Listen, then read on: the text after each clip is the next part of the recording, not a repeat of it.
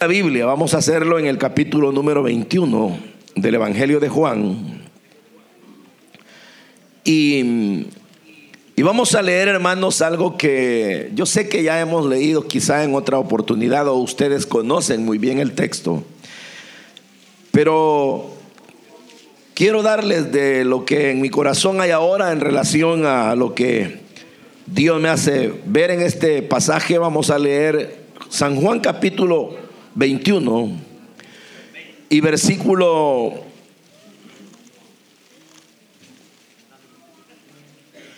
número 15. Y ustedes me dicen si ya lo tienen, hermanos.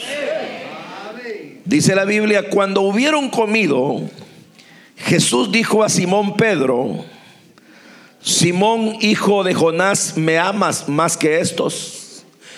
Le respondió, sí Señor, tú sabes que te amo. Él le dijo, apacienta mis corderos. Volvió a decirle la segunda vez, Simón, hijo de Jonás, ¿me amas? Pedro le respondió, sí Señor, tú sabes que te amo. Le dijo, pastorea mis ovejas. Le dijo la tercera vez, Simón, hijo de Jonás, ¿me amas? Pedro se entristeció de que le dijese la tercera vez, ¿me amas? Y le respondió, Señor, tú lo sabes todo, tú sabes que te amo. Jesús le dijo, apacienta mis ovejas. De cierto, de cierto te digo, cuando eras más joven te ceñías e ibas a donde querías, mas cuando ya seas viejo, Extenderás tus manos y te ceñirá otro y te llevará donde no quieras. Esto dijo dando a entender con qué muerte había de glorificar a Dios y dicho esto añadió, sígueme.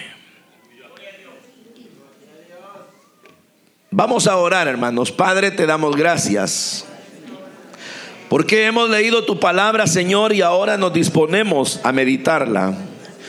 Te agradecemos porque de ti vivimos, Señor, de ti dependemos.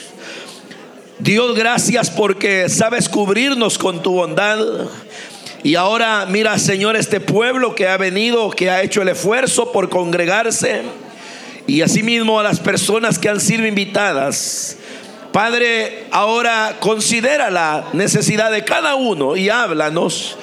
Y haz la obra en cada persona Señor, eh, si hay alguien que no te conoce, te ruego que rompas cadenas, que quites toda venda de los ojos, que abras el corazón y le salves. Señor, y le laves con tu sangre. Y si hay alguien que está lejos de ti, ahora levántalo, pero que no se vaya sin la bendición. Y aquel que viene angustiado, toma sus cargas. El que viene enfermo, sánale.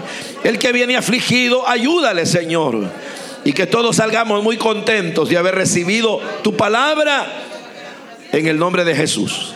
Espíritu Santo, tú nos conoces y tú Señor que sabes de qué tenemos necesidad. Ayúdanos. Por Jesús. Amén. Pueden sentarse, hermanos. Hemos leído, queridos hermanos, un pasaje de la Biblia que de alguna manera para muchos se vuelve algo muy conocido. Por la razón de que generalmente cuando nos convertimos a Cristo y nos dedicamos a leer la Biblia, somos bien dados a leer mucho los evangelios y ojalá que así sea.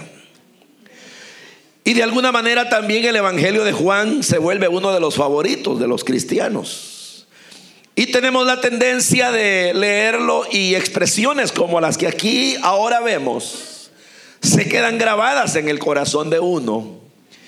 Y hay gente que se ubica fácilmente en el hecho de pensar cosas como que Pedro negó al Señor, que el gallo cantó y que también el Señor a Pedro le preguntó si lo amaba. Entonces esas cosas como que son fáciles de recordar porque de alguna manera impresionan la vida, impresionan el alma y, esas impresiones se quedan grabadas ahí y por eso le digo, de alguna manera resulta como muy familiar el leer este tipo de cosas. Ahora, el asunto es de que ahí hay aspectos muy importantes que vale la pena que nosotros los tomemos en cuenta y, veamos el por qué se sucedió esto que aquí leemos. Y en realidad, hermanos, eh, la situación es que Jesús había llamado a personas que estuvieran con él y uno de esos personajes que resultó ser muy importante en el grupo del Señor fue precisamente Pedro. Y a Pedro el Señor le, le, ayudó, le capacitó y lo llamó a, a ser parte de un grupo tan íntimo que Pedro realmente era un hombre de confianza para el Señor. Tanto así de que eh, el Señor lo llevaba a veces a momentos de oración que él tenía el Señor lo llevaba de repente a elevados grados de revelación que, que, se hacía, como cuando eh, el Señor dijo, ¿quién dice la gente que soy yo? Y Pedro dijo, tú eres el Cristo, el Hijo del Dios viviente. O como cuando en la transfiguración el Señor se le presenta a Pedro y a otros dos y les mostró su gloria, les mostró realmente eh, quién era él, ¿verdad? De tal manera que la Biblia habla de que se transfiguró delante de ellos y que su ropa emblanqueció y bueno, era una muestra de la gloria de Dios. Y Pedro fue testigo de todas esas cosas. Entonces prácticamente Pedro llegó a tener una capacitación bien estrecha de parte del Señor. Y, es bien interesante porque eh, realmente Pedro no es que él fuera una persona mucho más inteligente que los demás y que por eso el Señor lo había escogido a él. No, ¿verdad? Sino que Pedro era hasta cierto punto testarudo como muchos. ¿Verdad? Pero, pero el Señor lo quiso a él porque realmente, hermano, Dios es bueno y Dios sabe tomarnos en cuenta a pesar de nuestras debilidades. Entonces resulta que lo toma para que fuera su discípulo, lo capacita lo tuvo con él prácticamente más de tres años y llegó un momento donde el Señor eh, tenía que darles una dosis mayor de lo que él era y de cuál era su programa, de cuál era su plan. Y por supuesto llegó el momento donde Jesús ya no solo les hablaba de cosas como he venido para buscar lo que se había perdido, he venido para sanar a los enfermos, ya no, ¿verdad? Sino que llegó el momento cuando Él les dice, miren, yo he venido para que los hombres se ensañen en mí, ¿verdad? Que yo sea entregado en manos de pecadores y que yo muera. Y entonces, claro, ese tipo ya de mensajes que hablaban de una muerte, que hablaban de un daño físico que le iban a causar a Jesús, Pedro Probablemente necesitaba una apertura mayor de mente, de corazón para poderla comprender, pero el asunto es que él se resistía a ese tipo de cosas. Tanto que cuando el Señor decía, voy a ser entregado en manos de pecadores, Él le decía, no hombre, que no te suceda eso. Y, y una cosa curiosa, ¿verdad? Pedro cargaba espada, andaba armado. ¿Usted cómo interpreta a un cristiano armado, hermano?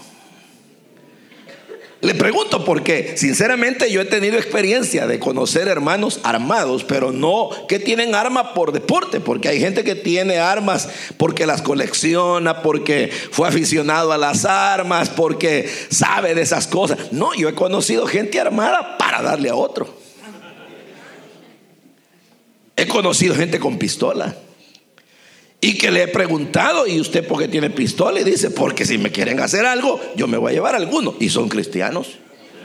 Entonces uno dice, ¿y cómo es posible ese tipo de cosas? Pedro andaba espada, hermano.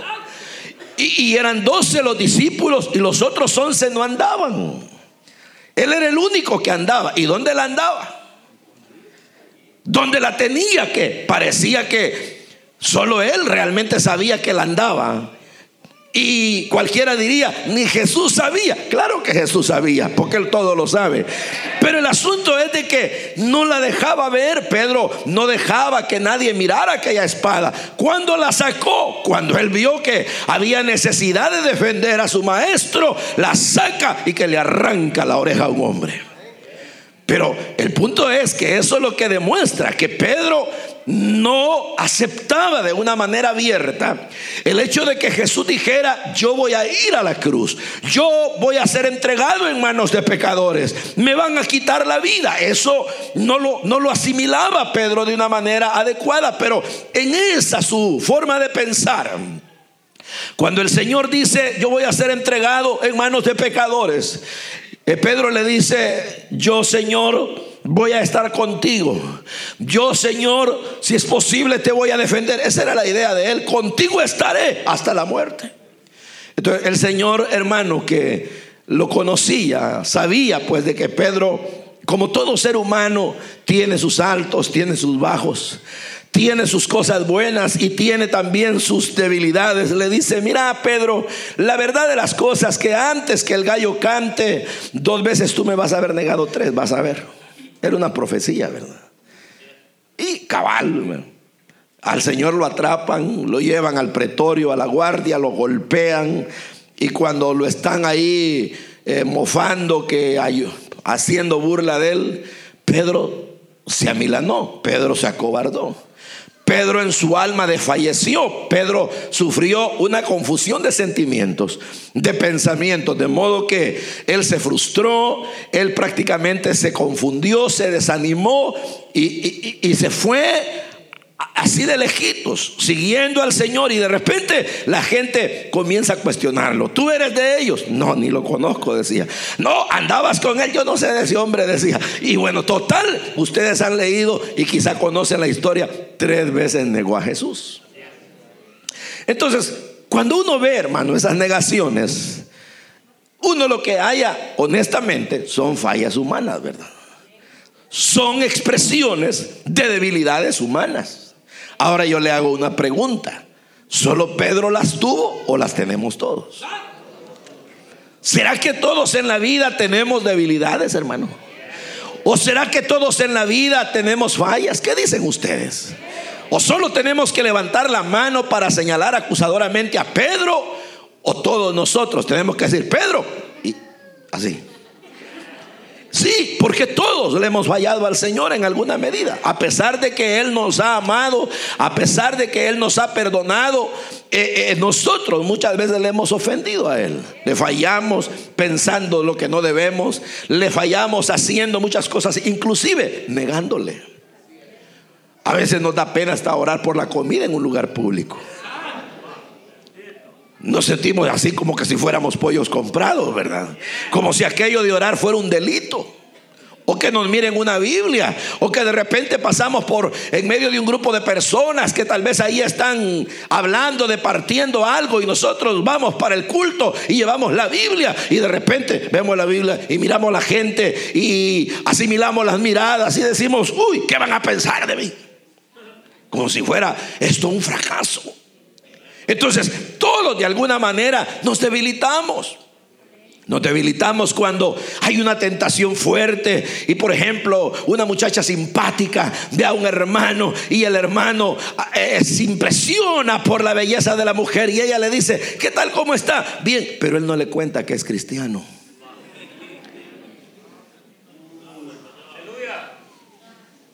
Porque le da miedo. Y es así, o buscamos un empleo. Y en la entrevista le dicen, ¿cuál es su creencia? ¿Quién dice abiertamente, soy lavada en la sangre del Hijo de Dios para la gloria del Señor? Ah, no, no, no, tengo, sí tengo mi religión. Ah. Y, buscamos subterfugios, pero todo eso es nada más una muestra de que somos débiles y de que de alguna manera ofendemos al Señor. Y eso por poner cuestiones hasta cierto punto sencillas, pero a veces somos grotescos en lo que hacemos. Ofendemos de verdad con actos muchas veces vergonzosos. Y es ahí donde viene el primer punto de lo que yo quiero esta mañana decirles. Son tres en este texto. El Señor llegó a la cruz, murió, fue sepultado, fue él a las partes más bajas de la tierra a demostrarle a todos quién era él. y resucita. Tres días después de eso. A todo esto, Pedro seguía cargando aquella pena. Pedro seguía cargando aquella situación que había sido realmente triste para él porque cuando él negó y se acordó de que el Señor le había dicho que él lo iba a negar, la Biblia no omite y dice claramente que él lloró y lloró amargamente. Entonces quiere decir que Pedro sabía de la vergüenza, de lo que significaba realmente esa actitud. Y ahí la tenía. No se la había contado a sus amigos. Al contrario, ¿verdad? Eh, hablaban y atemorizados por lo que había sucedido de la muerte de Jesús, se fueron a pescar, pero a nadie le expresaba lo que andaba cargando en el alma. A nadie le decía, mira, yo tengo una pena que me anda martirizando. Yo ando una situación en mi vida que me anda doblegando. No le decía a nadie. Entonces, de repente, pescando, miran una figura en la playa. Y él les dice, hijitos, ¿tenéis algo de comer? ¿Han agarrado algo? Entonces dijo Juan, ese es el Señor. Increíble, Pedro se avienta al agua y llega, ya se puede imaginar usted la ansiedad, porque Pedro cargaba una ansiedad. Muchas veces nosotros nos llenamos de ansiedad no por algo malo, en el sentido de que queremos algo malo, sino que la ansiedad nos viene porque andamos cargando una pena. Cuando uno carga una dificultad en el alma, a veces puede ser porque ha pecado o porque debe algo, o porque tiene una deuda económica, o porque le han amenazado del trabajo que lo van a quitar, o porque las cosas en el hogar no están caminando bien, uno carga una ansiedad. Y la ansiedad sabe que ala, estira los sentimientos humanos. Y una persona con ansiedad se le sube la presión, se le baja la presión. Una persona con ansiedad pierde el sueño, pierde el hambre. Una persona con ansiedad de repente puede perder hasta un equilibrio emocional y hasta su condición nerviosa se altera y su centro nervioso se dispara y le puede generar otro problema. Entonces Pedro estaba ansioso. Y la prueba es de que cuando Juan dice, el que está ahí en la playa es el Señor. A Pedro no le dijeron dos veces, así como estaba, se aventó al agua.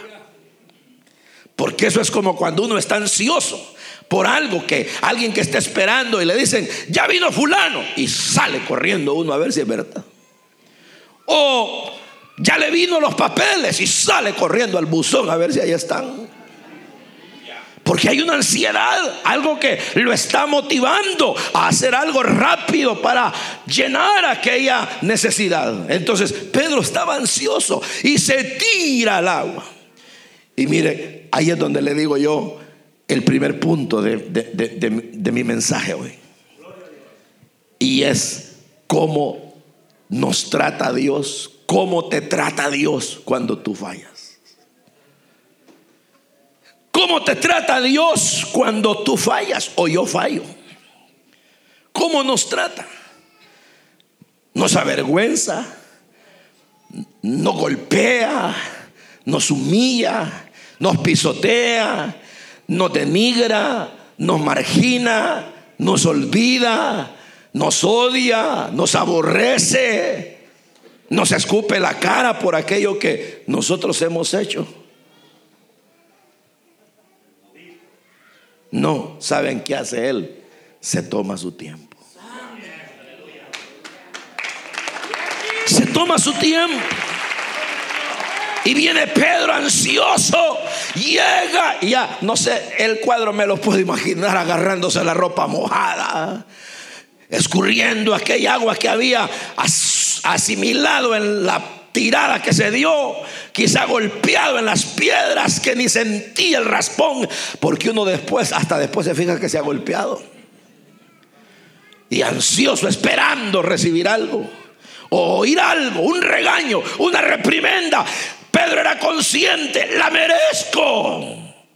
Pero no, sino que la actitud del Señor en ese momento fue, oigan pues, ¿tienes hambre?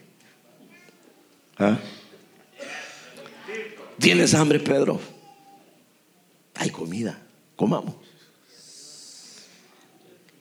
Comamos como si nada había pasado. Pero una pregunta será, entonces a Dios se le olvidan las cosas. Jamás. Entonces, ¿qué? ¿Está buscando cuando nosotros cometamos otro error, otro error para aplanarnos bien? No, tampoco. No. Comieron. Ya ve que comer pescado no es fácil, ¿verdad? No es asunto que uno va a agarrar el bocado y se lo va a meter y lo va a tragar. No, hombre, puede matar, ¿verdad? Hay que ir despacito. Hay gente que por eso no le gusta comer pescado. Y dice, a mí no me gusta estar apartando ese montón de espinas. ¿Ah? Entonces, ¿con qué paciencia? ¿Cuánto podrán haber tomado para comer? ¿Ah? De a poquito, ¿verdad? Comiendo, viendo si el Pedro por dentro del corazón. Pum, pum, pum, pum, pum. Y cuando ya hubieron comido, que todo estaba tranquilo, entonces viene la plática. Pero la plática es bien interesante. Porque uno esperaría que el Señor le dijera, vamos a ver sin vergüenza, hoy sí. Vamos a ver malagradecido, ahora vayamos a poner las cosas en orden. Vamos a ver ahora de Bilucho y no, nada de eso, hermano. Sino que viene el Señor y le dice, Simón le recordó el nombre que él le había quitado. Y le dice, Simón, que si te llamas, ¿verdad? Y él le había puesto Pedro. Pero le recuerda su nombre anterior y le dice, Simón, solo te quiero hacer una pregunta. ¿Me amas?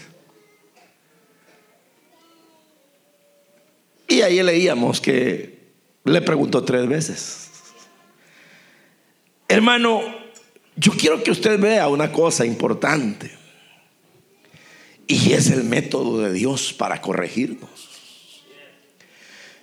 Ese método de Dios no es un método que a uno lo lleve a, verse como una persona indeseable, arruinado, miserable, sino que realmente es un método que el Señor lo que hace es concientizarnos. Él utiliza ese método de la concientización más que el de avergonzar. Por ejemplo, cuando le dice Simón, era recordarle quién era Pedro antes. Y cuando le dice, me amas, era porque el amor es un verdadero compromiso. El amor genera responsabilidades. El amor no es un asunto de como los novios lo interpretan, un besito, un abracito. Eso no es amor, hombre.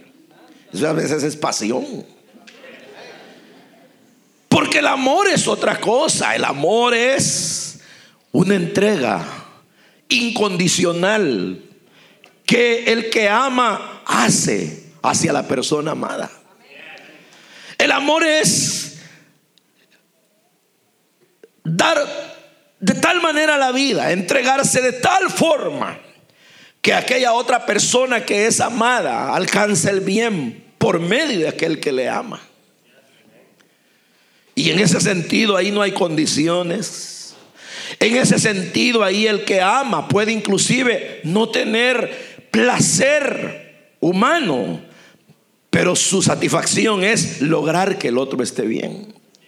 Entonces el amor es eso y podríamos hablar mucho de, ese tipo de concepto. Pero el Señor le dice, me amas Pedro, tú, de verdad tienes un compromiso hacia mí. Tú de verdad has hecho una profesión de fe verdadera. Cuando me dijiste que eh, yo era el Cristo, eso le quiso recordar, me amas Pedro, me amas. ¿Qué tipo de compromiso tienes conmigo? Pero mire usted, ¿a dónde lo quería llevar el Señor, hermano? Él lo quería llevar a una restauración. Él lo quería llevar a nivelar relaciones, a allanar aquella situación que estaba ya quebrada. Por lo menos de parte de Pedro. Porque la Biblia dice que aunque nosotros seamos infieles, el Señor siempre permanece fiel. Pero el asunto es de que Él quería que aquello se nivelara. Pero si el Señor hubiera llegado Pedro malagradecido, ingrato, mal hijo, mal hombre, pecador, mirada debilucho, vergüenza te debería dar. No, no, no, no. Así hacemos la gente. Así hacemos las personas cuando otro comete un error. Le encaramos, le golpeamos, le maltratamos, nos vamos encima de la persona a modo de ser posible de humillarla al fondo hasta lo más profundo y de que la persona, si es posible, sienta deseo de morirse. Y entre más a una persona la avergonzamos y sentimos que nos desquitamos el enojo, nos sentimos satisfechos. Y se queda uno como que sí, lo logré. El Señor no, el Señor nunca anda buscando avergonzar a nadie. Él puede hacerlo. Él más que nadie tiene el derecho de juzgarnos. Él más que nadie tiene el derecho de golpearnos con palabras, con acciones, de todas maneras. Pero no, sino que Él apela al proceso o al método de tomar conciencia. Y le dice, el asunto, Pedro, es solo una pregunta, ¿me amas? Y aquello dejó reflexivo a Pedro. Dijo Pedro, interesante pregunta. Señor, sí. Pero se la vuelve a hacer. Mira, analiza bien. No me respondas tan rápido, porque hay gente que rápido dice, amén. No, hombre, no anden haciendo eso. Fíjense bien lo que están oyendo. Porque solo levantan la mano y amén. Yo eso le digo a los hermanos en la iglesia ya, me molesta porque a veces la gente está durmiéndose. Y de repente, abrazo al gloria a Dios. No, no, no. No, no. Uno no tiene que ser así tan loco. Entonces el asunto es de que, Pedro, reflexiona lo que me estás diciendo. Me amas y me amas más que los demás. ¿Qué piensas, Pedro? Entonces uno puede preguntarse, Señor, y uno tiene que comparar su amor con el de los otros. Quiere decir que yo me tengo que poner a veces a, pensar si yo amo más al Señor que fulano o si fulano ama más al Señor que yo. No, no, no, no. El Señor no le estaba llevando a una competencia. No le estaba llevando a Pedro a que Pedro ahí, hermano, viera quién tenía más amor. No, no, no. La idea del Señor era una reflexión. ¿Por qué, hermano? Porque resultaba que los otros no habían hecho lo que él. Entonces, si él le dice, me amas y me amas, y Pedro al final le dice, Señor, tú sabes que te amo. Entonces el Señor le dijo, entonces no hay problema, sigamos trabajando. Sigamos, apacienta mis ovejas. Vamos, sígueme. ¿Y sabes qué? Dame tu voluntad. Porque cuando eras joven otro te ceñía y, o, más bien tú ibas donde querías, pero cuando ya seas viejo, tenés que aprender. La vejez a uno lo tiene que llevar a aprender. Por eso es que yo creo que una persona entre más vieja, más sabia. Pero el colmo es que entre más viejo,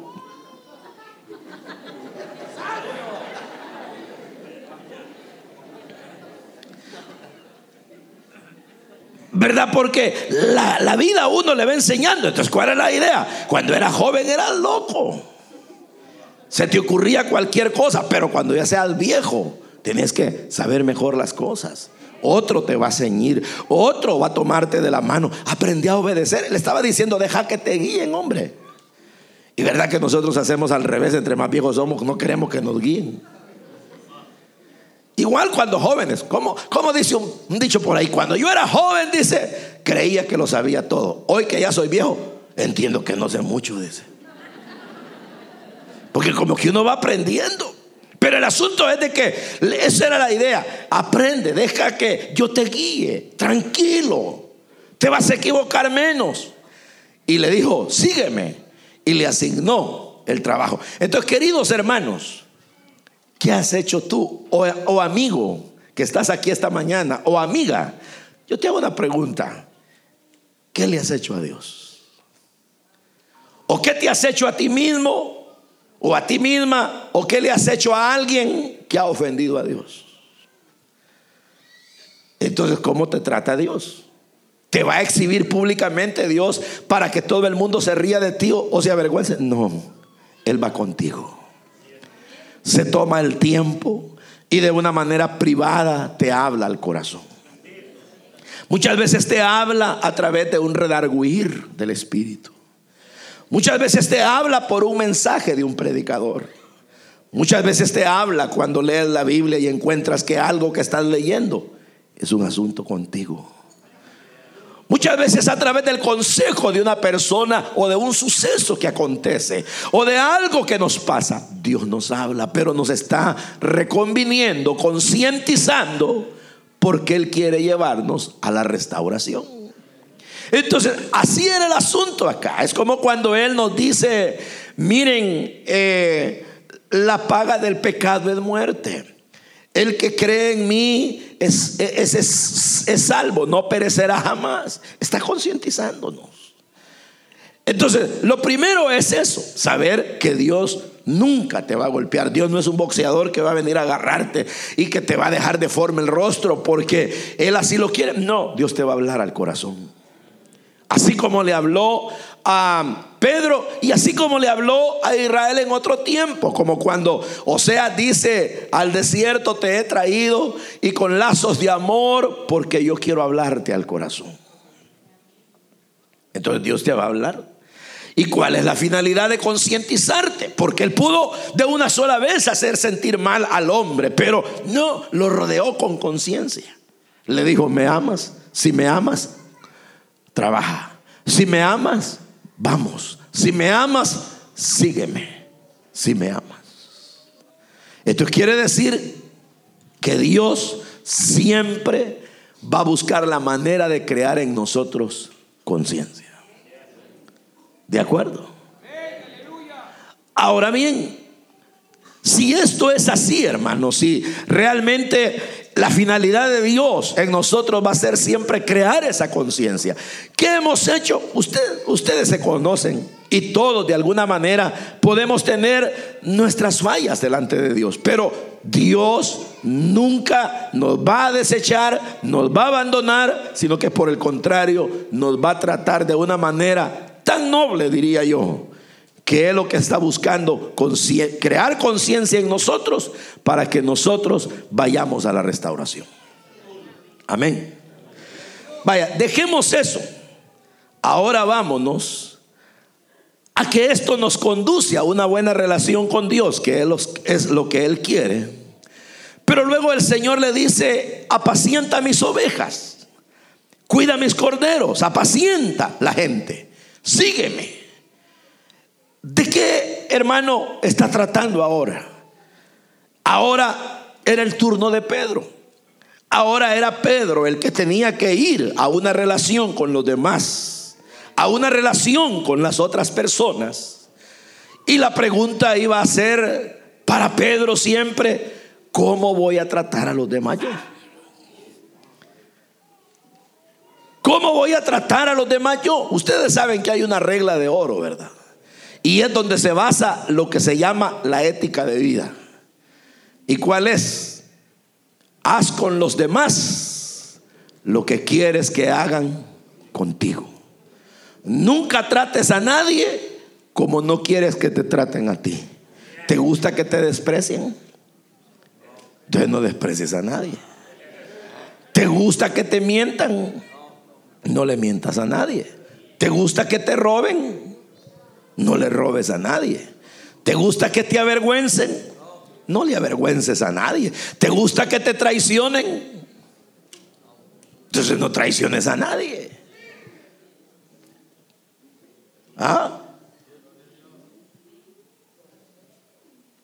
todo aquello que a uno no le agrada. Entonces viene Pedro, ahora llevaba esa consigna, llevaba esa conciencia en él, ese tesoro. Ahora miraba cómo lo habían tratado.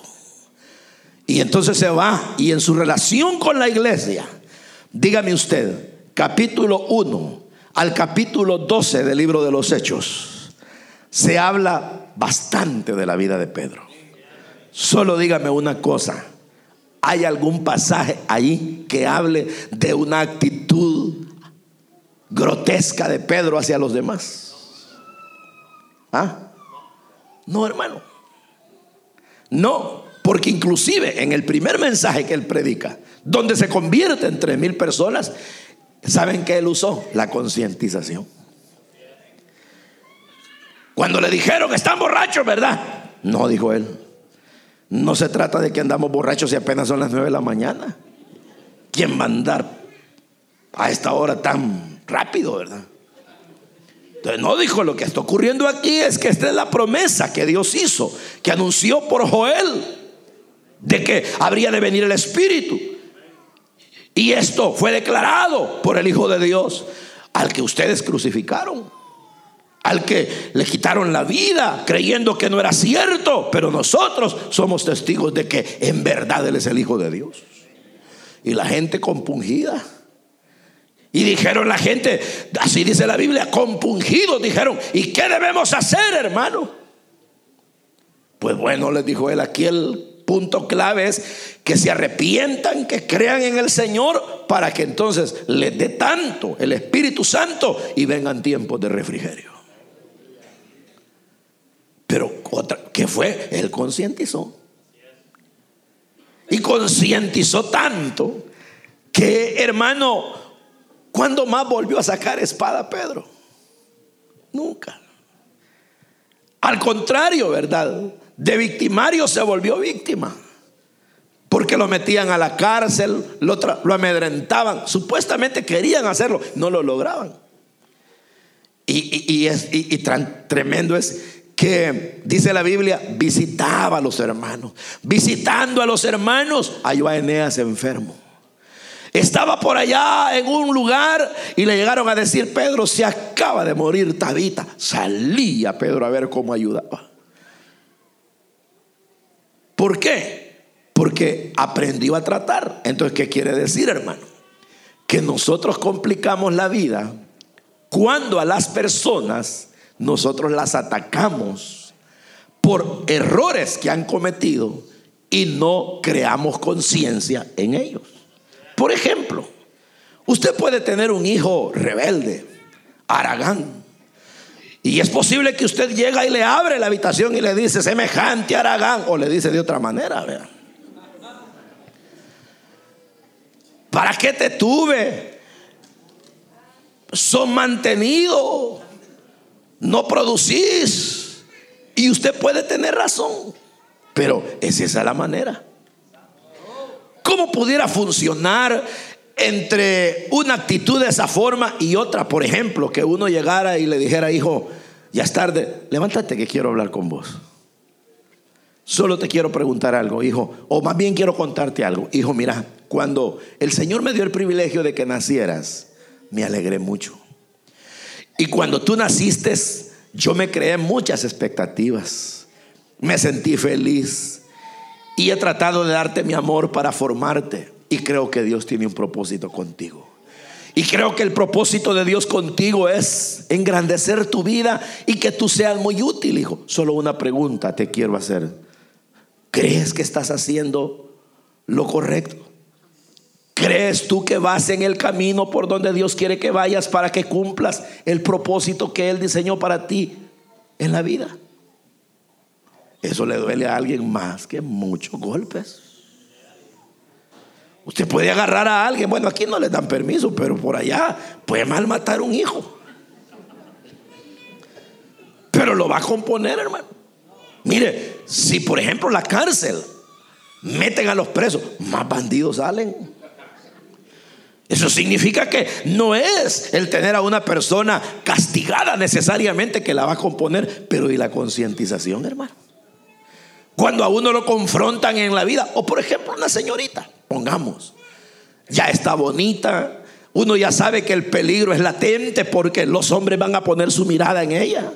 Y ella quizás sintiéndose admirada, se deja llevar por las palabras, por las cosas que le ofrecen, le prometen los muchachos. Y de repente tal vez ya uno nota que algo anda mal. Entonces, y, o hasta oye, mire, fíjese que su hija eh, fulano la estaba enamorando o le dicen más, ya la estaba besando, fíjese. Y entonces puede uno llegar y decirle ingrata, malagradecida, ¿verdad? Que no sabes lo que he hecho por vos y con esto me pagás. Mejor te deberías ir a la calle si marido que eres. Uno puede decir eso o no. Pero no será mejor que uno llegue a concientizar y le diga, hija, vení. Quiero decirte algo, eres una, eres una linda mujer. Y Dios te ha diseñado tan bellamente que sin duda Él tiene un gran plan para ti. Ha de tener un gran hombre que te esté esperando en la vida. A una muchacha como tú, cristiana, valiosa, linda, y que sus padres han cuidado, un buen hombre la debe andar buscando. Porque la Biblia dice que el que haya esposa, y si haya, es porque anda buscando. Algún muchacho ha de estar orando por ti y está esperando Dios que tú tengas la edad correcta para ese tipo de compromiso. Hija, ¿no te parece que tanto tú como yo podemos orar y tener paciencia para que ese momento llegue y el Señor nos dé alegría a todos cuando suceda y tú te veas honrada, honrados nosotros y honrado Dios? ¿Qué es eso, hermano? Eso es conciencia.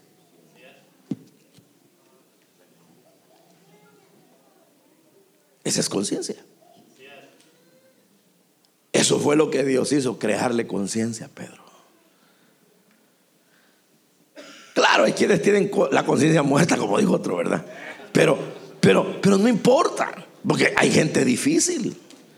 O, hermano, he puesto dos ejemplos, pero esto funciona con el esposo, con la esposa. Vea la mujer que ya el marido mira que no le prepara la comida, no le arregla la ropa y ya descuido. Entonces, ¿por qué no sentarse y decir, mira, mi amor, cuando nos casamos, yo sinceramente pensé que tanto tú como yo íbamos a ser verdadero apoyo el uno para el otro. Pero créeme que estos últimos días me he estado sintiendo solo. Me he estado sintiendo que eh, descuidado y no me agrada porque yo te tengo a ti, para mí tú eres especial y tú eres para mí mi gran ayuda. Así lo he leído y así lo he comprendido. ¿Me podés ayudar más? Fíjate que necesito mis camisitas. Necesito la comida. ¿Qué dices? El marido podría llegar, bueno, yo que para no te mantengo a vos y si con esto estás patas para la calle. No, ¿verdad? Uno podría llegar bruscamente, abruptamente, pesadamente, pero no es así, hombre.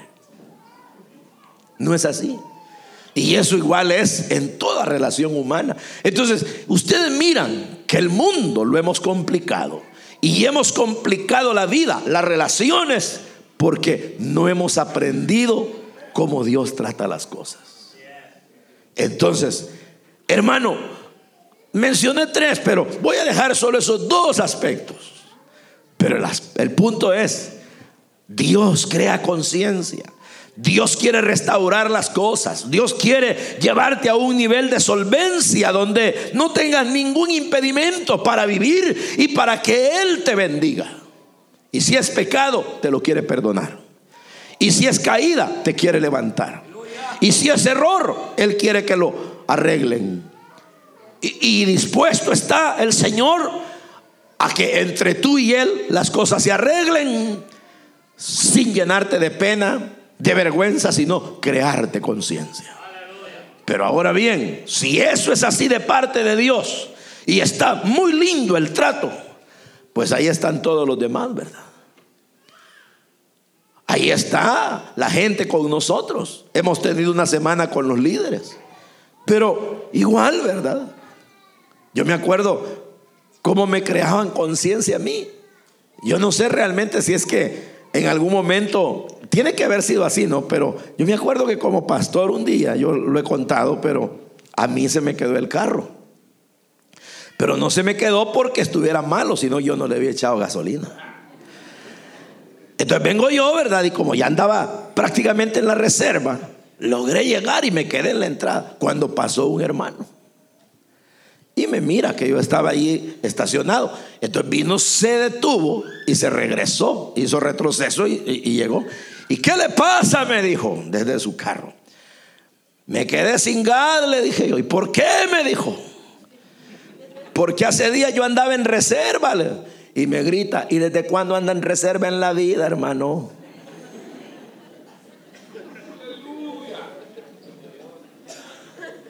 Entonces yo me quedé, dije yo, ¿qué me habrá querido decir?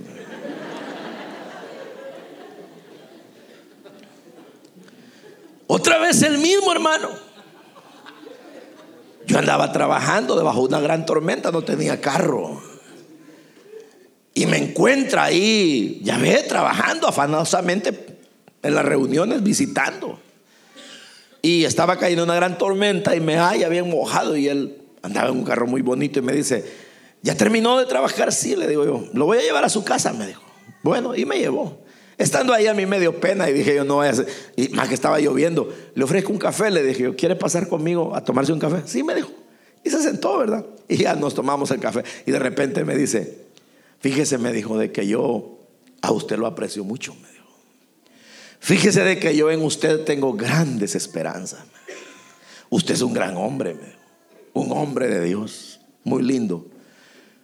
Pero fíjese, me dijo de que cuando miro en la vida, por ejemplo, me dijo, cuando los carros caen en un hoyo, me dijo, y se quieren salir y uno acelera y acelera y acelera y acelera y en vez de salir hace más grande el hoyo, me dice. Fíjese que a usted lo veo patinando en un hoyo.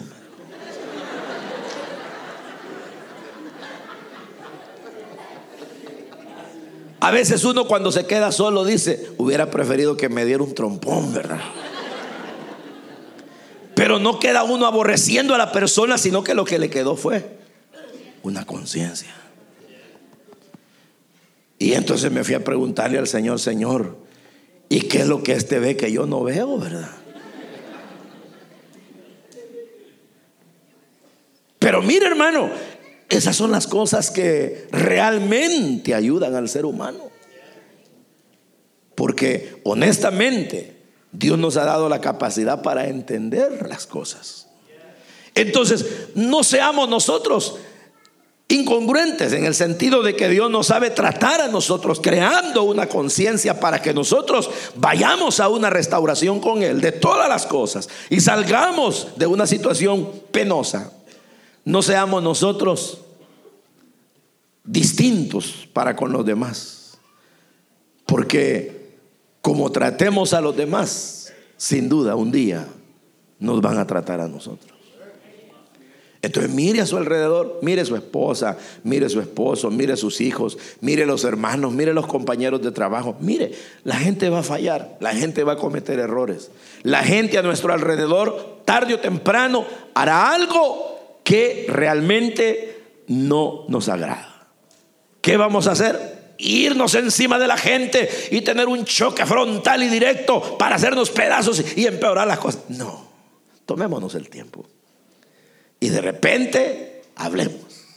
¿Y cómo vamos a hablar? Diciéndole a la gente, mira, fíjate que yo tengo algo contra ti, me ha llenado de pena por esto que hiciste. No, creémoslo, hay que crearle conciencia decirle, mira, tal cosa. Es el esposo que ya no provee, mira mi amor. Y fíjate que la Biblia eh, te ha dado a ti el privilegio de ser cabeza. Y tú eres el responsable de nosotros. Y el sacerdote de esta familia eres tú. Y para nosotros eres nuestro héroe. Y para nosotros eres nuestro campeón. Y para nosotros tú eres nuestra cobertura. Y para nosotros eres nuestra sombra. Pero fíjate que no hemos comido. ¿Cómo va a sentir el otro? ¿Ah? No, eh, eh, ojalá, ¿verdad? Que sí. Pero mire, crear conciencia, hombre. ¿A quién ofende que le creen con conciencia? a Al contrario, uno reflexiona y dice, tiene razón, ¿verdad? Y hasta toma una actitud de pedir perdón. Eso fue lo que le sucedió a Pedro. Entonces, queridos hermanos, así es la cosa. Y entonces usted me dirá, ¿y cómo se llama el mensaje entonces, hermano? Pues yo le diría, así como nos tratan y como nos trata Dios, tratemos nosotros también.